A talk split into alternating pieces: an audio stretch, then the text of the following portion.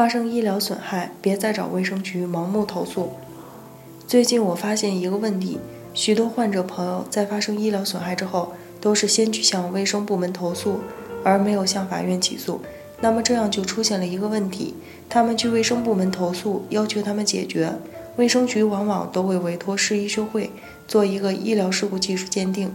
假如患者对于市医学会鉴定结果不服，然后再去申请省医学会再次鉴定，可是最后结果还是不构成医疗事故，在这个时候，患者就到处去投诉，问题始终没有解决。患者朋友们为什么会遇到这样一个问题？实质上还是患者朋友们在发生医疗损害之后，不懂如何正确解决，而是采取去卫生部门投诉的方式，这样就走了许多的弯路。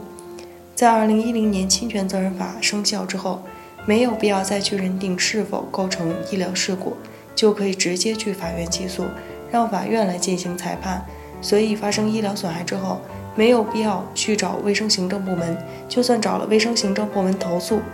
但是最后对于医院责任的认定以及赔偿金额的认定，都是要由法院来判决。因此，小编来给大家捋一捋医疗损害发生后的解决步骤。第一步，封存病历。病历材料包括门诊病历、住院志、体温单、医嘱单、化验单、医学影像资料、特殊检查同意书、手术同意书、手术及麻醉记录单。病理资料、护理记录等，这些材料记录了整个诊疗过程，是非常重要的证据。在司法鉴定的时候，通过病历材料可以判断出医疗机构的诊疗行为是否有过错，医疗机构的过错与患者的损害结果之间是否有因果关系，以及医院的过错参与度是多少。因此，在医疗事故发生之后，一定要及时去医院复印封存病历，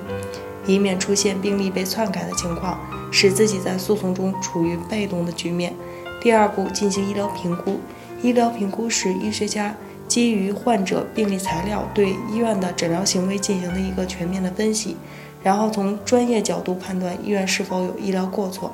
医院的过错和患者的损害结果之间是否具有因果关系，医院责任比例、可能赔偿金额是多少，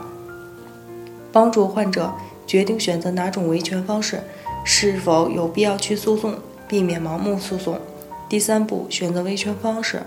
假如经过专家分析评估之后，认为医院的责任比较大，那就需要请一个资深的医疗律师向法院起诉，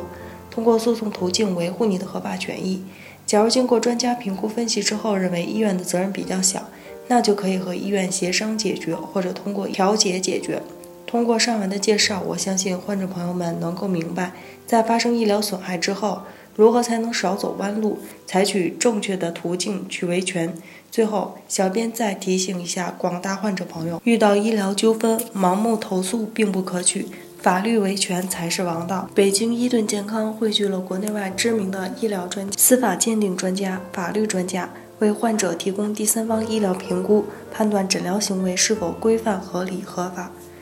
如有需要，请咨询我们的热线：四零零零六七二五七二。支付宝生活号已上线，欢迎大家搜索“一锤定音”进行关注。